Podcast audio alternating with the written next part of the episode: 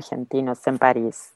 Esta semana vamos a hablar con Juan Miseli, oriundo de Buenos Aires, que nos va a contar su trayectoria de artista y director de arte.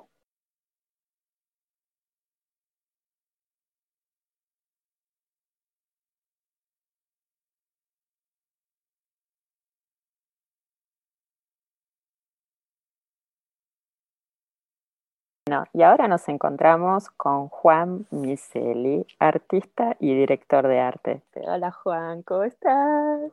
¿Cómo andás, Mon? Bien, muy bien, ¿vos? Bien, todo bien. Che, Juan, contanos un poco, ¿cómo fue, naciste en el 71 en Buenos Aires, ¿cómo fue que, que llegaste, estudiaste la FADU, ¿no? ¿Cómo fue que Sí, llegaste a, a la dirección de arte o qué fue primero? ¿Primero te dedicaste al arte como artista y después decidiste que querías estudiar en la FADU o cómo- qué, fue que, qué es lo que vino primero? Vos sabés que siempre me lo pregunto y creo que no tengo respuesta. Creo que lo que vino primero que todo fue dibujar y escribir, o sea, algo con la mano, o sea, es- esa es mi obsesión ahora. Sí. Algo con la mano, el instrumento y el líquido. Eh, pero básicamente también, y está buena la pregunta, esa, esa mezcla me hizo ir- estudiar en la FADU. Ir a la FADU no sabía si quería hacer arquitectura o diseño industrial o, o diseño de indumentaria, que fue lo que finalmente hice, pero básicamente el enganche fue porque me encantaba dibujar. Por otro lado, ya en la facultad, que estaba muy orientada a producto, la FADU, por lo menos, bueno, creo que todas las carreras, eh, sentía que tampoco era lo que yo quería hacer, no es que quería trabajar en una ginería diseñando colecciones de jean, Claro.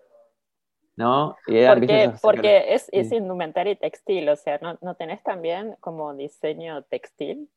Sí, eh, lo que pasa es que la carrera se divide en dos, y es una parte es indumentaria y otra es textil, y si querés podés hacer las dos.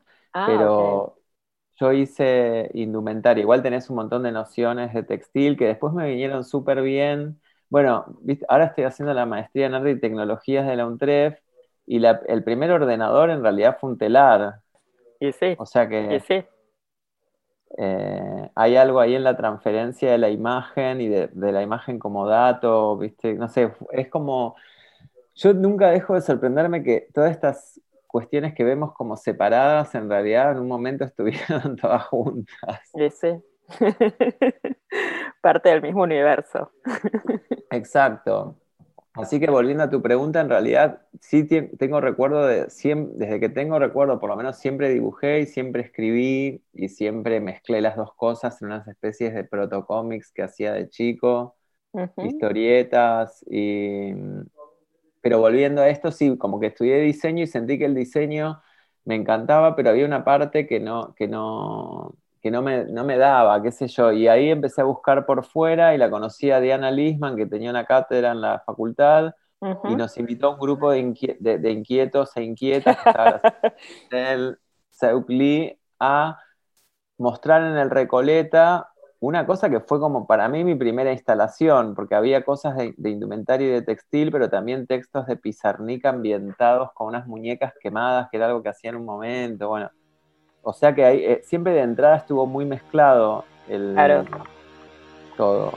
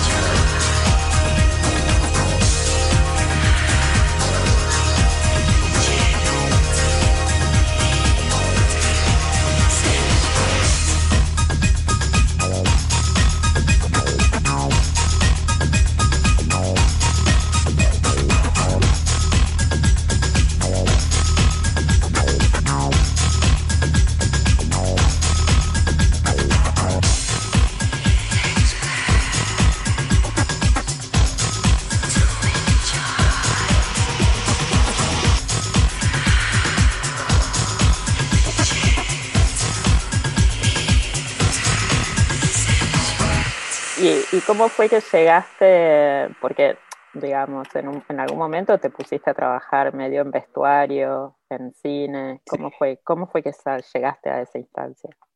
En, principio, eh, yo hacía unas cosas que ahora las estoy rescatando con una curadora que se llama Andrea Beltramo, que estamos haciendo un trabajo súper interesante, porque yo lo veo como cosas experimentales de la facultad y ella la ve como obra, lo cual ya es toda una diferencia y una complementación también. Pero empecé a, diseñar personajes. Esto que te dije recién de Pizarnik, con no sé, leía un poema de Pizarnik que hablaba de las damas de rojo, entonces a partir de esa idea de las damas de rojo y de la muerte y la niña, armaba como una especie de ambientación y diseño de personaje. Qué bueno. Eh, entonces hacía unos mueblecitos en miniatura quemados, también siempre todo medio quemado. Eh, trabajaba en esa época con papel reciclado, eh, con una gente que se llama Molino del Manzano, que, vos le llevabas piezas y ellos te, como que te colaboraban y, te, y las sopleteaban, entonces quedaban unas cosas alucinantes como de, papel, de pulpa de papel sopleteada sobre alambre. Yo siempre laburé mucho, muchísimo con metal, con alambre, como estructura. Después le doy distintas terminaciones, ¿no? Pero, eh, y bueno, a partir, eso fue un poco lo que mostramos con este grupo en, la sala Espacio Diseño. También era eso, era una, una muestra en la sala Espacio Diseño, pero eran cuatro instalaciones. Imagínate igual, Mon, que en ese momento, 1994, creo que ni se llamaban instalaciones. Claro, posta. Sí. No sé ni qué nombre le ponían, digamos. Era puestos de. ¿Sabes qué, cómo se llamaba? La muestra se llamaba Cuatro Puestos de Moda.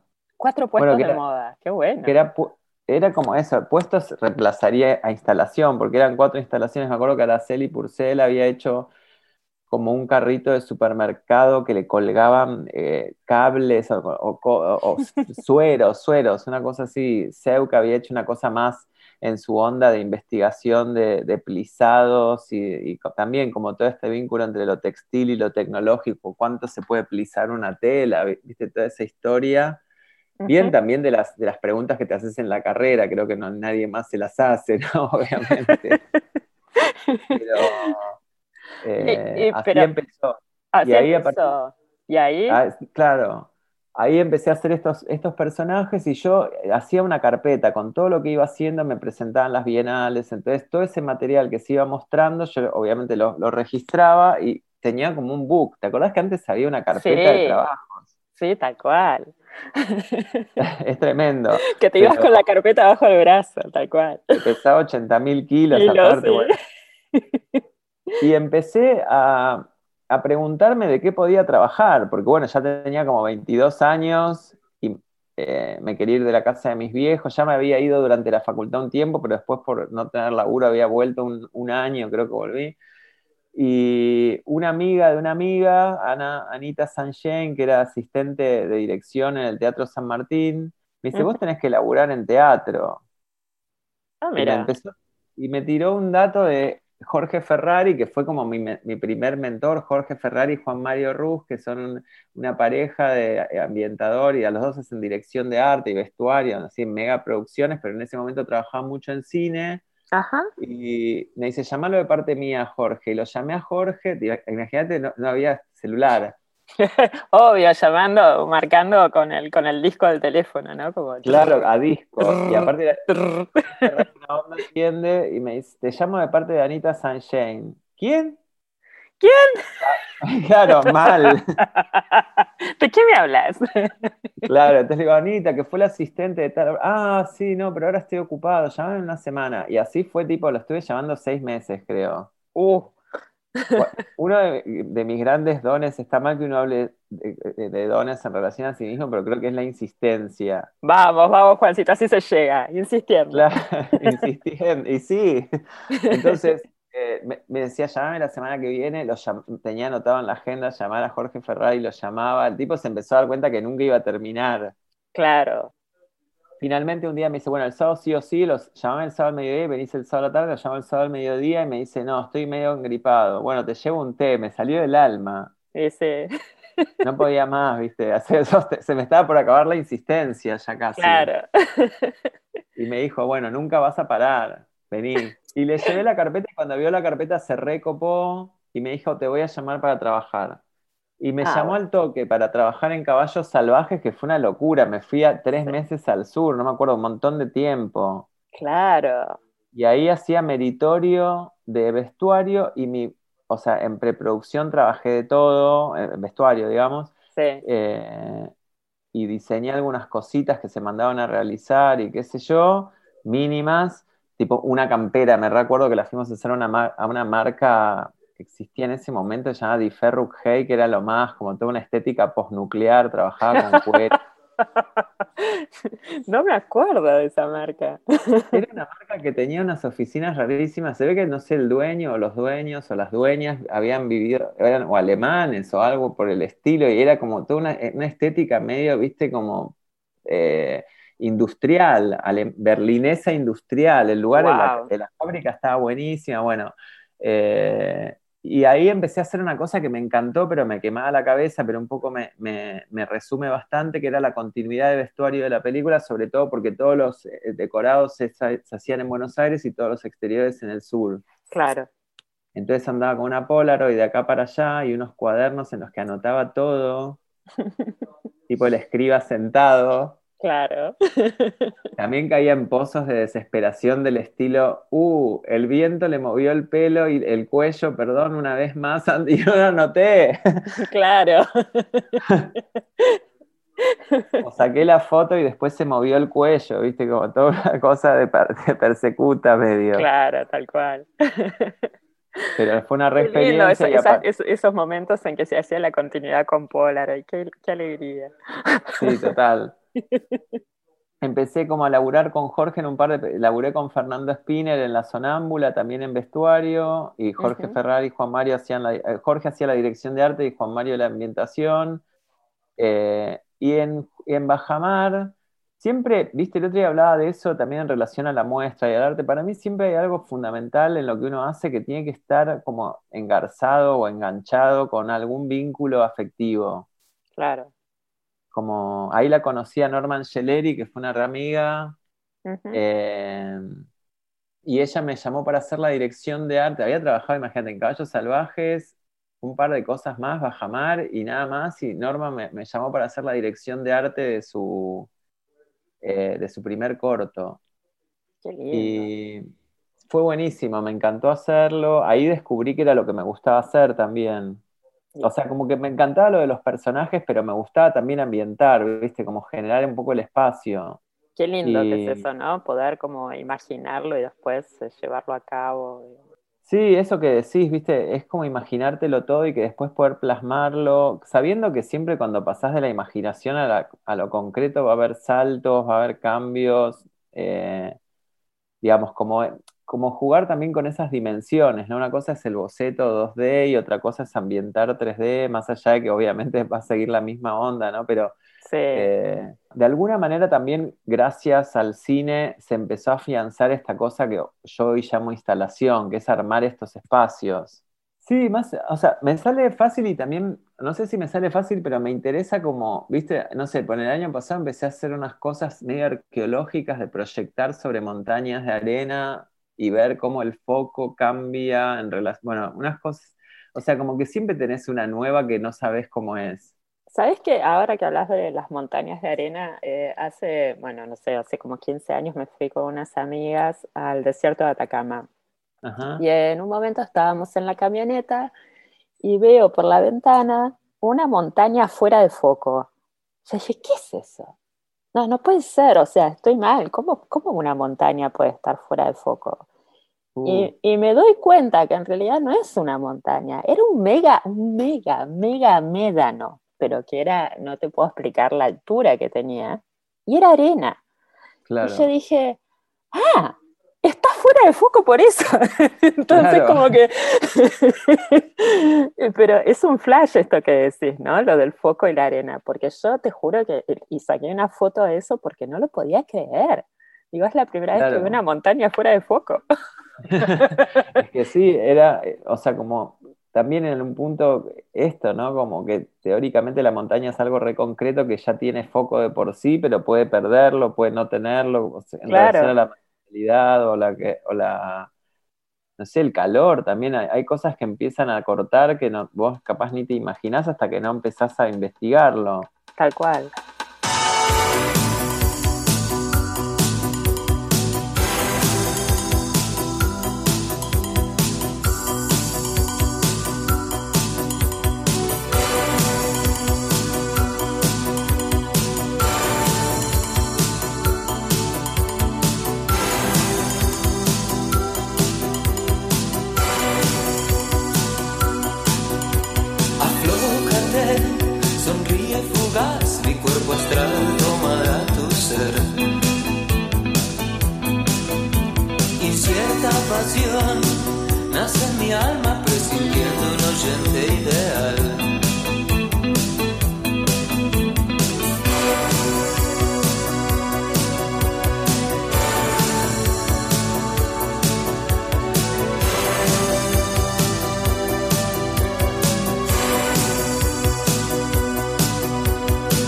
De todo nos salvará este amor, hasta del mal que hay en el placer.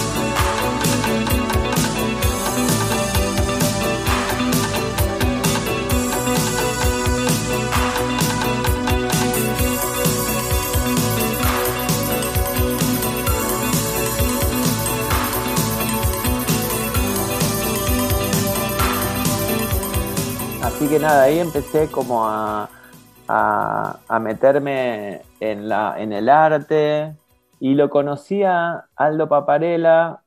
Ah, mira, del CIEVIC, yo fui al CIEVIC también. Ah, ¿en serio? Fui al CIEVIC y al ENERC, sí.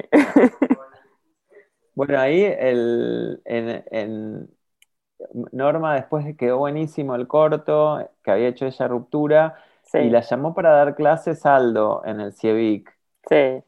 Y, estaba por hacer una la película Hoteles, Aldo, y, Norma dijo, ¿por qué no probás con Juan, que está empezando, pero no sé, está bueno lo que hace, qué sé yo? Y le hice el arte de tres episodios de Hoteles que estuvo buenísimo. Como Ay, sí, la vi Hoteles, la vi en el Bafisi hace no sé como cuánto tiempo, ya 15 años. más, ¿no? Sí, no sí, sí. Mm. Y, estaba, tenía esto, ¿no? Como, bueno, ambientar un hotel que no sé si es en Tokio o en, no sé, o, en Once ambientado por una japonesa. Tal cual, sí. Como empezar a hacer esas cuestiones. Bueno, fue toda una experiencia y a partir de ahí también Aldo me llamó para, justo en, la, estaban haciendo como, tramitando el título oficial de la carrera de realizador y me, propuso dar clases en el CIEVIC y di clases en el CIEVIC mil años, un montón de tiempo, tipo de fines de los 90 hasta, para mí mil años, porque viste que cuando sos freelance algo que dura más de dos años. sí, es mil años, es un montón de tiempo, tal cual. Y, y, bueno, en paralelo yo estaba dando, eh, era ayudante de un par de materias en la FADU, entonces también eso era como que había estado desarrollando un poco eso. Estaba laburando con una socióloga, Mara Ferino, en, una materia que investigaba tribus urbanas para indumentaria, ¿no? Claro. Y, ahí laburaban trabajos prácticos. Estaba bueno, como que nos metíamos en esto de la ropa como piel, ¿viste? Como, eh, no sé, como, como identidad de una tribu, etcétera. Así que yo venía con todo ese, era un cóctel, ¿viste? También particular. y sí. Eh, entonces todo el tiempo tenía, lo digo por esto de los personajes, de imaginarme las pieles. De hecho, las primeras esculturas que empecé a hacer es como que la piel es, la carne, la, ropa es la carne, digamos. Claro, es eso. Es como eh, eh, cuando salió Relatos Salvajes, me acuerdo que no sé dónde lo había leído, que justamente lo que decían es que en el vestuario parte del vestuario tenía que ver con texturas animales. Y yo dije, y sí. Claro. sí, pero tiene que ver con esto mismo que vos decís, ¿no? Como pensar en eso, como la ropa como piel, digamos. Sí, totalmente. O sea, yo insisto un montón con esto, porque aparte, en, realidad, viste, uno interactúa con gente vestida mayormente. Sí. ¿No? Sí. Entonces, el cuerpo, nosotros percibimos como cuerpo de esa totalidad. No, hay manera de disgregarlo, separarlo, qué sé yo. Es, es nada, eso. De hecho, como que yo en las esculturas mezclo bastante lo textil, si bien quizás no labure con telas, como esta idea de lo que se teje. Claro. Eh, Qué lindo, ¿no? La imagen del tejer y del telar. ¿Alguna vez, ¿Alguna vez tenés un telar? Ponele, es, algo, es tan bello, ¿no? Mira, no tengo telar, pero hice como tejido, digamos, estas ideas de, no ideas concretas, ¿no? De, de preparar un tejido, armar un tejido, y es súper interesante porque, no sé si la palabra es interesante, pero eh, como que está el mundo ahí. Y sí. Eh, ¿Viste esto, esto de las cruzas horizontales, verticales que forman las diagonales? Y eh, no sé, tiene que ver un poco con, con esa, con esa, un, momento, lo digo también pre-revolución industrial, donde eso, el telar se transforma en una máquina de conquista, ¿no? Claro. Eh, cuando, cuando hay algo de que tejer tiene que ver con lo comunitario, con armar red, con otra cosa. Sí. Eh, es, alucinante. Las facultades nos daban bastante cuestiones de telar, ¿viste? De, armar textiles en bastidores. Qué lindo. sí, sí, está, está, está bueno porque también es la posibilidad de generar una materia, porque, digamos, el hilo no es tela. Claro. Yo lo comparo bastante, pero bueno, porque lo llevo para mi terreno capaz con la arcilla, ¿viste? Como que te armás una masa que produce algo. Sí, es verdad. Así que a partir de ahí fue como, laburé en cine un montón, después en un momento dado empecé a trabajar en publicidad. El camino de ida y que en un momento largas todo, eso no, Claro. En realidad fue fue, o sea, laburé, venía laburando en cine y me llamó un tipo que laburaba un montón en una época, Rolo Espeitía. Ah, sí, sí. Para hacer, que lo había conocido también en Bajamar de Spinner, para hacer eh, una cosa rara, una institucional. No, rara no, una institucional de cinecolor. Mira. Que era como una película de, no sé, como una especie de policial negro, una cosa así. Sí. Salió bárbaro, ahí que fue una, gloria, lo conocí a Horas Lance, porque nos prestó parte de la ropa, viste, leyenda viviente. Sí, tal cual. Y, bueno, eh, te digo, igual eso no sé qué fue, a principios del 2000. Eh, y Rolo después entró a trabajar en Film Planet. Uy, Film Planet, me acabas de abrir una ventanita que la tenía como cerrada. Film Planet, sí, ni hablar. Sí, yo me, me acordé hace poco de Film Planet porque volví a hablar con Rolo hace un tiempo y también volvió esa cosa Film Planet que es como, para aparte encima como ya, que nosotros le decíamos planeta fílmico con los chicos. Claro, sí. y era, Pero Film Planet era brasilera, ¿no? Que tenían, estaban en Buenos Aires también, creo, ¿no? sí, sí, era brasilera. Era, brasilera, sí. Y yo había laburado antes ahí con Piqui Talarico. ¡Ay, yo también! Y ahí, eh, no me acuerdo bien, viste que te vas olvidando también, pero creo que primero había llegado Piki a través, no sé, había hecho un laburo con Sebastián Alfí en una productora chiquita que él tenía y después. ¿No era de Blue, la productora? Uh, uh, sí. Uh, uh, sí. Uh. Bueno, yo a todo esto en paralelo seguía produciendo obra, lo que pasa que no la podía mostrar nunca porque me la pasaba laburando. Claro hacía estas esculturas de plástico fundido y hueso, ¿viste? Era como que tenía, por un lado, hacía vestuario y todo, con, o sea, comerciales para afuera y todo ese, clima, ¿viste? Que ya sabes. Sí. Y por otro lado, en el taller era como la cueva de la tarántula, con todas esas esculturas de plástico fundido con hueso, ¿viste? Como Dr. Jekyll y Mr. Hyde me sentía. Sí, pero la publicidad te consume, te consume todo el tiempo. Todo. Y aparte ahí, justo cuando fue lo de Rolo, al toque estaba trabajando en Film Planet una tipa que se llama Floppy Lund, que es productora de cine hace mil años, pero después empezó a laburar mucho en publicidad. Y un día me dice, se nos cayó la, o la vestuarista o el vestuarista de un comercial de Coca-Cola, pero el desafío es que tenés que vestir, no me acuerdo si eran 3.500 o 3.000 extras en una hora. No. Una locura. Una locura. Entonces me puse a pensar cómo haría. O sea, era vestir tipo de fútbol, entonces no era que había que cambiarlos enteros. Mm. Y diseñamos como unas líneas de producción, de entregas de ropa, eran cinco días de rodaje. Y, nada, salió todo bien y como que me adoptaron después de eso. Entonces empecé a laburar en Fin Planet sin parar, fue como segundo hogar un par de años. Pero también en ese mundo, viste, de irrealidad total. Laburé, me acuerdo, con unas rarezas totales. Un tipo que pedía, ni me acuerdo el nombre, que era tipo también un, gringo que solo comía peras asiáticas y de golpe, viste, no sé, justo se cortó la importación de peras asiáticas. Viste esas cosas. Después de ahí, bueno, ahí creo que nos conocimos nosotros. Yo después de Film Planet me fui a Metrópolis. Claro, nosotros conocimos en Metrópolis. Ahí va. Y laburé en Metrópolis, me, jubilé en Metrópolis, no mentira, no me jubilé, pero digamos, dejé de laburar en publicidad en Metrópolis. Pero bueno, ahí fue como, ahí me di cuenta que, ah, viste esto que te cuento, seguía haciendo obra todo, pero no quería no, no hacer nada con eso. Y entonces te jubilaste en Metrópolis y dijiste, ahora es mi momento, soy artista de lleno. ¿O qué? Claro, ¿Qué pasó? En realidad, ya desde el 2011 yo mostraba regularmente. Sí bastante antes. En el 2009 empecé a mostrar, o sea, como que yo marco es 2009 como el comienzo de algo. Pero sostuve el laburo hasta el 2013. Claro.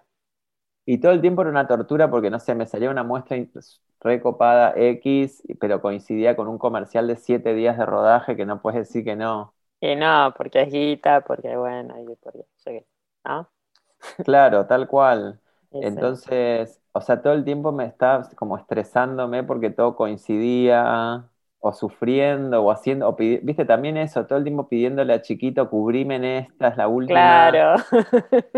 no voy a rodaje, viste, agregar unos arreglos chidos, hago la pre, pero no voy a rodaje. Claro. Unas locuras todo el tiempo. Y no, y en el 2013 me agarré tremendo antivirus, el, viste el coso de las ratas. No, ay, sí, creo que algo me acuerdo, sí. Y estuve re mal en coma, tipo, aparte fue tremendo, tremendo. Pero bueno, lo, la cuestión es que cuando volví del coma dije, no quiero estar haciendo comerciales de, de, media lunas. Claro, tal cual. Todos, todos pasamos, a mí también me pasó, yo tuve un accidente y también dije, nunca más publicidad. Pero, pero sí, es increíble cómo algo te hace clic en la cabeza cuando te pasa algo, ¿no? Y que decís, puta, no, ahora me tengo que dedicar a lo que quiero. Claro, tal cual. Aparte, o sea, también, viste, en el paralelo uno va creciendo, entonces tampoco es que te quedas 50.000 años para hacer lo que querés. Tal cual. Viste, es así, como yo cuando, cuando me pasó esto fue re claro. De, hecho, volví, viste, eh, no sé, la gente cercana me decía, estás loco, ¿cómo vas a renunciar a Metrópolis? O sea, primero que no estaba fijo tampoco, pero me llamaban siempre. Claro. Y lo tenía re claro, no sabía ni de qué iba a vivir medio al principio, pero tenía re claro que no iba a seguir trabajando. Tal vez llegue a escuchar el sonido del mar o tal vez no. Está lejos, porque ahora me alejé. Pero hoy, esta mañana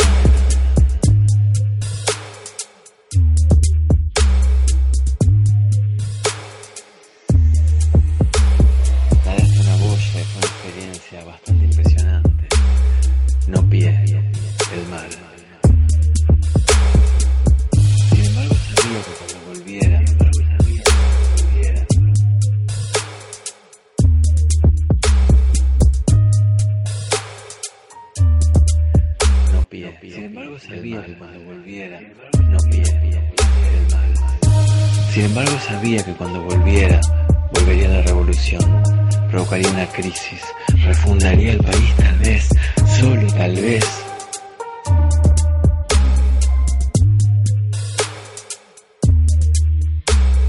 Juntándonos con todos nuestros amigos en Casa Pierrote. Casa Pierrote estaba lista para la Navidad que ya había pasado, o sea que estaba lista para la Navidad que venía, porque la he pasado, empezaban a mezclarse de un modo errático. Nuestro primer corte de disco, de nuestro segundo disco, Sistema Live, o bien dicho, Sistema Live, emitió un primer corte que salió justamente hoy. Hoy ya decidimos que es hora de que salga el segundo. Y que no habla de la revolución,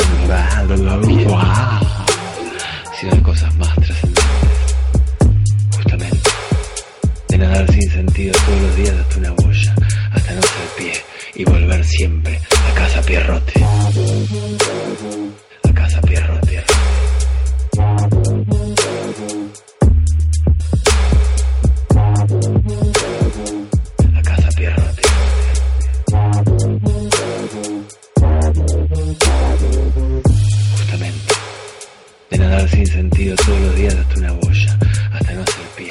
Bueno, y entonces ahí empezaste tu caminito de artista. Y ahí empecé, y primero en el 2009 hice una, o sea, una amiga, conocí a una, la hermana de una amiga en realidad, ¿viste esa gente que te haces re amigo en un minuto? Sí, tal cual. amigo, no se sabe por qué, bueno. y un día vino a mi casa y vio que tenía un montón de esculturas todas arrumbadas en una esquina. Me dice, esto es una locura, ¿por qué tenés todo esto tirado acá? Me dice, te organizo una muestra, yo conozco, nada que ver, no era del palo del arte ni nada, tenía un amigo que tenía una galería clandestina en San Telmo. ¡Wow! Genial. Hicimos ahí, el lugar, se llama Una Casa, Charles es el, el que lo manejaba y lo sigue manejando, y, y bueno, cuando colgué esa muestra fue claramente antes del antivirus y de todo, la confirmación de que eso era lo mío más que todo lo otro. Claro. La satisfacción de exponer no, tiene precio. Exacto. Mm, sí, de poner eso en circulación y de que otra gente le, le pase algo o no le pase nada, pero que como que eso se te va. Y te hago una pregunta, porque vos encima eh, venís como desde, el, desde el inicio, cuando empezaste con estas pequeñas eh, muñecas quemadas y todo. ¿Dónde guardas todo esto? ¿En tu casa? ¿Tenés un lugar, Un, taller, un atelier, un garage donde guardas todo? Porque digo, ya debes tener acumulado bastante, ¿o no? Sí, tengo un montón, ese es el tema del momento, diste justo en el clavo. no, claro, porque hay algo de, si bien hay más o menos eh, algunas cosas se venden y circulan y qué sé yo, hay un tema que uno va tendiendo, y esto lo hablo con, con artistas de todas las edades, eh, digamos, es como que hay una tendencia a quedar recluido en el museo de uno mismo, que es un horror. Sí, sí. Tal cual. Entonces, ahora, viste, eso, al principio igual te digo, también uno tiene imaginación, porque cuando yo empecé a hacer obra, estaba, vivía en un departamento de dos ambientes y hacía obra grande en esa época aparte. Después fui variando un poco el tamaño, pero en esa época hacía obras en escala media humana. Capaz tenía, no sé, cuatro esculturas grandes. En y las tenías en tu casa. Claro, en el living. Después cajas con muñecas quemadas, el horno arruinado, viste, Toda todo. Sí, eh, una pareja con mucha paciencia. Claro. Eh, y mucho apoyo y, mucha fe. Y mucha fe, mucha fe de que todo eso iba en algún momento a dar frutos. Claro, tal cual. Así que bueno, nada, lo voy ahora no, digamos, desde hace un, eh, yo en el 2000, eh, no me acuerdo cuánto, pero por la época, un poco antes de Film Planet, del primer laburo grande de Film Planet, me, me mudé a una casa grande donde era medio también productora de arte que ahí todavía tengo un archivo de, ya utilería no me queda nada, pero vestuario todavía me queda bastante. Y, bueno, nada, eh, ahí tengo un montón de obra. Qué flash. Ahí tengo un montonazo de obra. También hay una cosa que está buena, que con esto de la maestría, yo ya venía haciendo bastante obra digital. Y, ahora también eh, estoy investigando como un montón, eh, estoy haciendo obra con filtros de Instagram, con eh, archivos encriptados, digamos, cosas que por suerte no ocupan casi nada de lugar, más que una compu. Claro. está bueno eso. Sí, está bueno también para, o sea, qué sé yo, ahora la, es más del arte y tecnología, digamos, ¿no? Sí, o sea, digamos, en este punto estoy como reinteresado en eso, igual yendo y viniendo, ¿viste? La última muestra fue remateria. Claro. Pero también porque me parece que la materia también es una, tecnología, obviamente.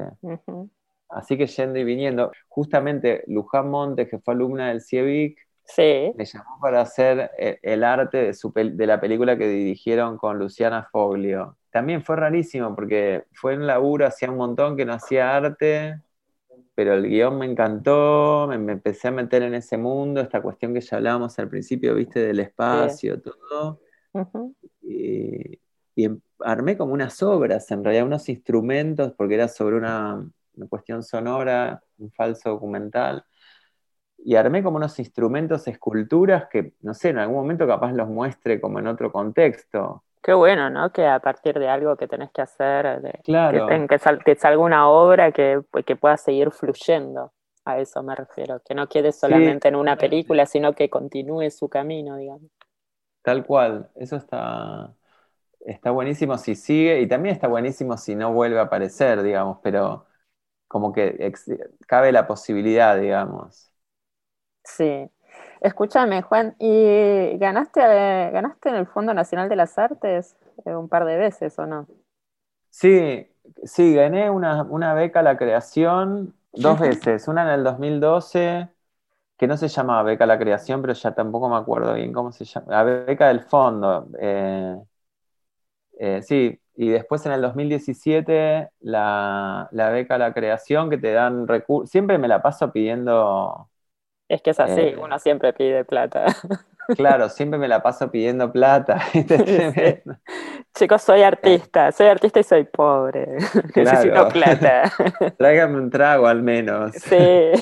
¿Viste? Como, la canción de los Pet Shop Boys. Tal cual. Sí, tal cual.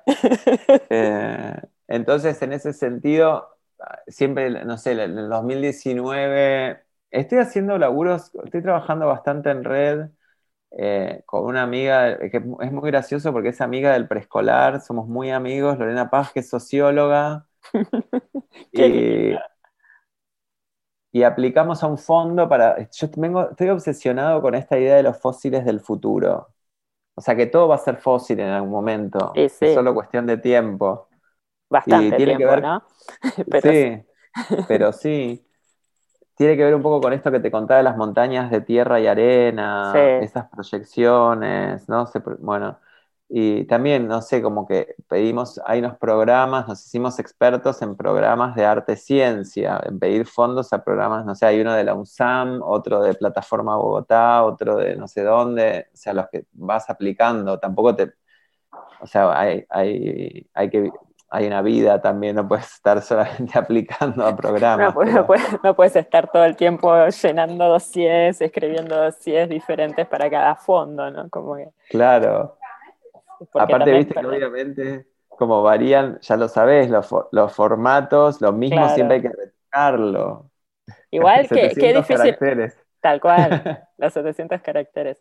Igual, eh, no sé en tu caso, ¿no? Pero hay no es tan fácil describir la obra cuando tenés que aplicar para un fondo, cuando te dicen, bueno, 700 caracteres, ¿y cómo haces para Hay veces que dices, pero che, yo necesito 5000 caracteres, o no, o tenés quizás 200 caracteres y no sabes qué más poner, que también te pasa.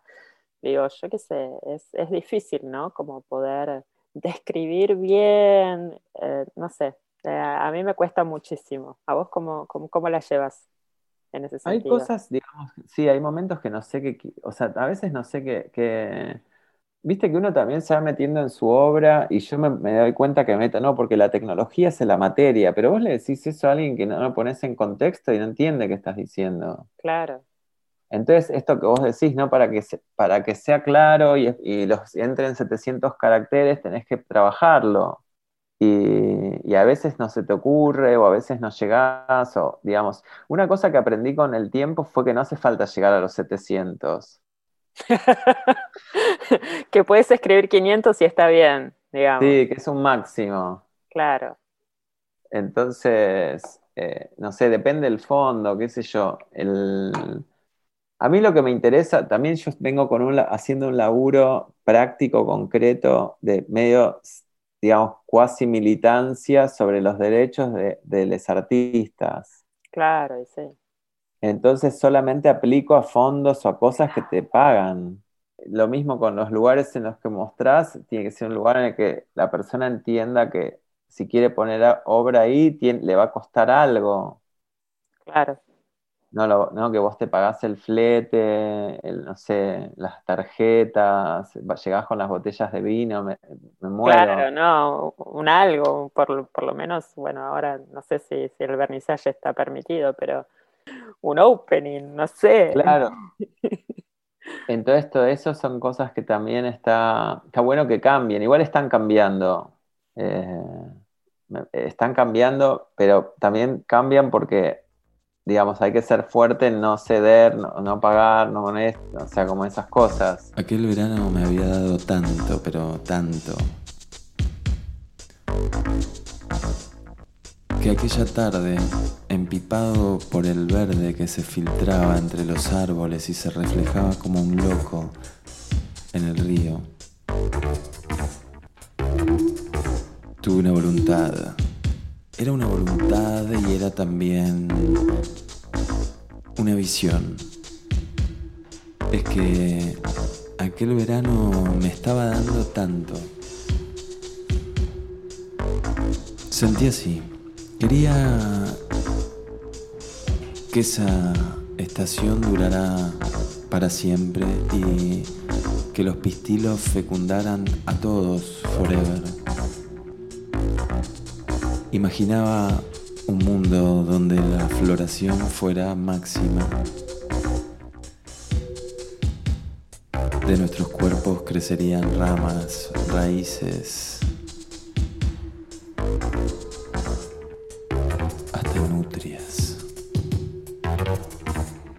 Aquella tarde en el delta. Yo quise que el verano fuera eterno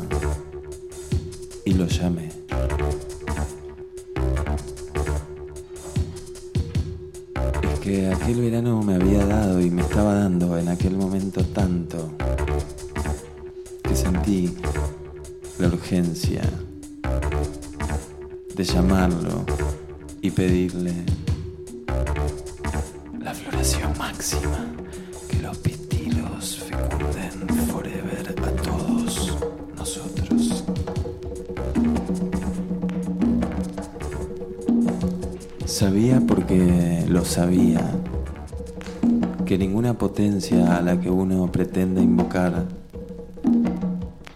se va a entregar sin un pequeño chantaje y que ninguna nos dará aquello que tiene para darnos sin una ofrenda.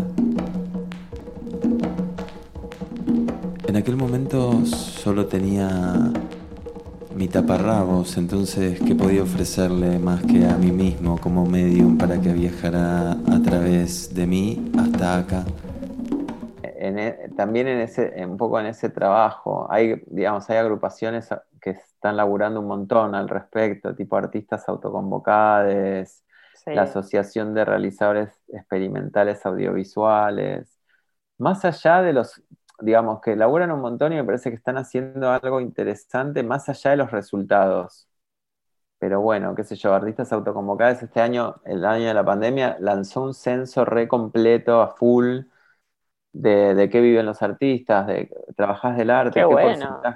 Estuvo buenísimo. Y al toque fue como que Cultura sacó una, agenda, una, encuesta parecida. De alguna manera está bueno por lo menos que tomen el guante y sepan que, no sé, cuando empezó la pandemia que hubo toda una situación, imagínate todas las, todos los que y las que laburamos freelance y ah, eh, con cosas esporádicas o talleres o, cuestiones de ese tipo, lo primero, o sea, cultura fue un palazo. Y llamabas capaz, no sé, al asesor de un legislador y le decías, no, porque soy artista visual. Ah, ¿esos son los de los cuadros? Te contestaba. Imagínate que el asesor de un legislador piensa, no sabe que es un artista visual. O sea, ¿cómo le puede dar una respuesta a alguna problemática?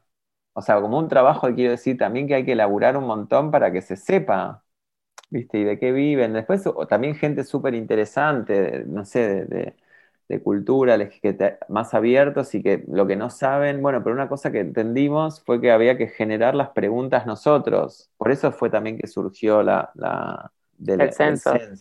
claro, para saber, bueno, ¿cuántos somos, no sé, en todo el país 5.000 artistas, 4.000 o 55.000?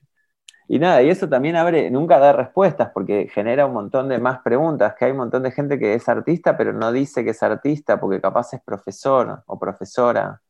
Entonces entras en un terreno donde al final te creías que la tenías clara y al final te das cuenta que ni sabes bien qué es ser artista. ¿Soy artista o no soy artista? ¿Qué hago? ¿Enseño a ser artista o soy artista? claro, tal cual. Claro, como que te carga el software. uploading, uploading. claro. A ver, te hago una pregunta que muchos hacen. ¿Se nace artista o se hace artista? Mm, Sabes que no te sé decir. Yo creo que, o sea, cuando pienso en la respuesta, bueno, yo soy no binario en algún punto, mm. entonces creo que la respuesta es las dos cosas combinadas a la vez. No hay una respuesta se nace o se hace. Es, es algo como que viene imbricado, ¿viste? Sí, naces, pero también te haces, y te haces, pero también habías nacido. Claro, quizás naciste artista y no lo sabías. Tal cual, naciste artista, no lo sabías y te hiciste artista y ahí te das cuenta que ya habías nacido. Hay algo que capaz que no me queda, no, no es buena prensa, pero ponele, cuando yo estoy haciendo cerámica, es lo mismo que hacía en la, en la playa cuando hacía un castillo, no es distinto. O sea, no es que haga otra cosa distinta a eso. Hmm. Como lo, que quiero decir, no sé si es lo mismo o no lo mismo, porque también entramos en sí o no, pero digo, es algo afín, es algo que está en la misma línea y no es una novedad. No, porque todo, todo ese amor y esa fascinación y ese detalle que te tomabas cuando eras chico para hacer un castillo y que quede re lindo en la playa, es, lo mismo que le pones a, a, lo que haces ahora. Exacto. Exacto. Por más que lo de la playa es efímero y que pasa uno y te pone el pie y te lo destruye, digo, eso sigue estando, digamos, esa motivación y esa pasión sigue estando. Sí, exacto, tal mm. cual. Mm. Inclusive, viste, como el, justo el otro día eh, vino un tipo a escribir una reseña y me preguntaba algo vinculado con eso, ¿no? Y cómo era el primer momento. ¿Viste esas preguntas que te hacen? ¿Cuándo fue tu primera obra? Ni idea. Ni idea. El castillito de arena en la playa.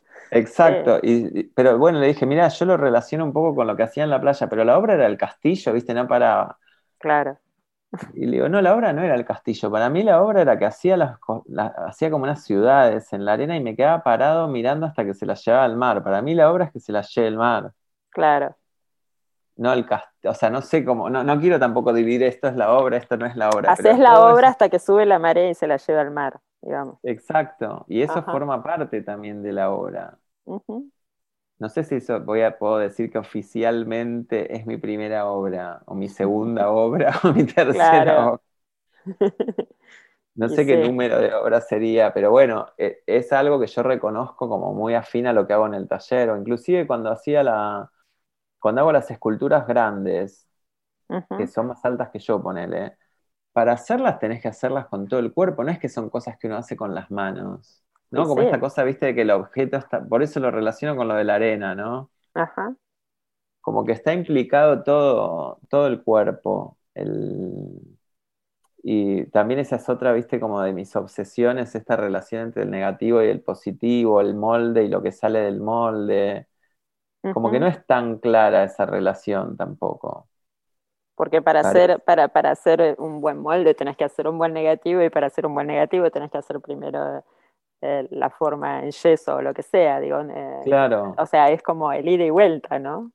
Tal cual. Y a la vez es como que, viste, vos te puedes hacer mil moldes si uno llegás a uno que está tal cual. Y después cuando sacás la pieza de cerámica no te reconoces, no sé, te haces tu cara, por ejemplo. Sí. Siempre hay una extrañeza en el positivo. ¿Viste? Como algo ajeno, el mundo del, del objeto.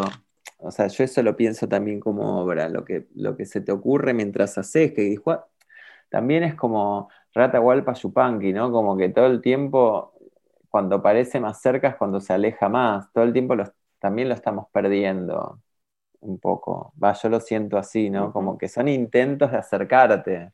Sí, y a la vez es algo, viste, también esto que me acuerdo, porque salió recién lo de los fondos y qué sé yo, que uno presenta proyectos de investigación tampoco es que eso es la reflexión sobre la obra, ¿viste? Como que pasa algo intangible que tampoco es que vos lo metes en 700 caracteres y es, ya está, ni lo podés decir. Tal cual, a veces es eso, ¿no? Que ni lo podés decir. ¿Y no te pasa a veces que después, de la, después que hiciste la obra y después que lo mostraste recién ahí, con la mirada de los otros sobre tu obra, ahí empezás a encontrar cosas que quizás no habías encontrado en las palabras Tal cual, ¿sabes que hablaba de eso? Bueno, sí, tal cual. Eh, no sé, como que, no me acuerdo que era el otro día que le decía a Andrea Beltramo, no, porque es re loco, porque tal obra que yo hice en tal año ya estaba hablando y me mira como que estoy, me volví gaga, ¿viste? Eso ya lo había visto hace tres años. Claro, pero uno no es consciente de eso, claro, tal cual. Y vos es como que te estás desayunando medio. Viste, te quedás como en esa. Bueno, contame, ¿y cómo la gente puede encontrar tu trabajo? ¿Tenés una página? ¿Cómo, cómo, cómo te pueden seguir? Sí, pueden encontrar, bueno, ahora más que nada me estoy moviendo con el Instagram, que es arroba juan.miseli, con una sola C y una sola L. Y eh, después tengo un perfil en Bola de Nieve, que también ahí está súper completo, pero es más tipo como detalles técnicos, etc. Y una, dos, dos canales de video, uno en Vimeo, que es vimeo.com barra Juan Miseli y YouTube lo mismo. En el de Vimeo está más curado como videoarte y el de YouTube subo todo lo que hago, perfor, todo, todo sin mucha edición. Bueno, pero está bueno también.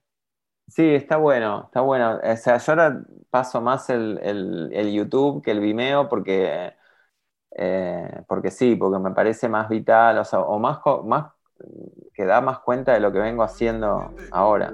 Contale a Porota, ¿qué está pasando ahí en Buenos Aires? Me encantó la peluca, querido, mandame una.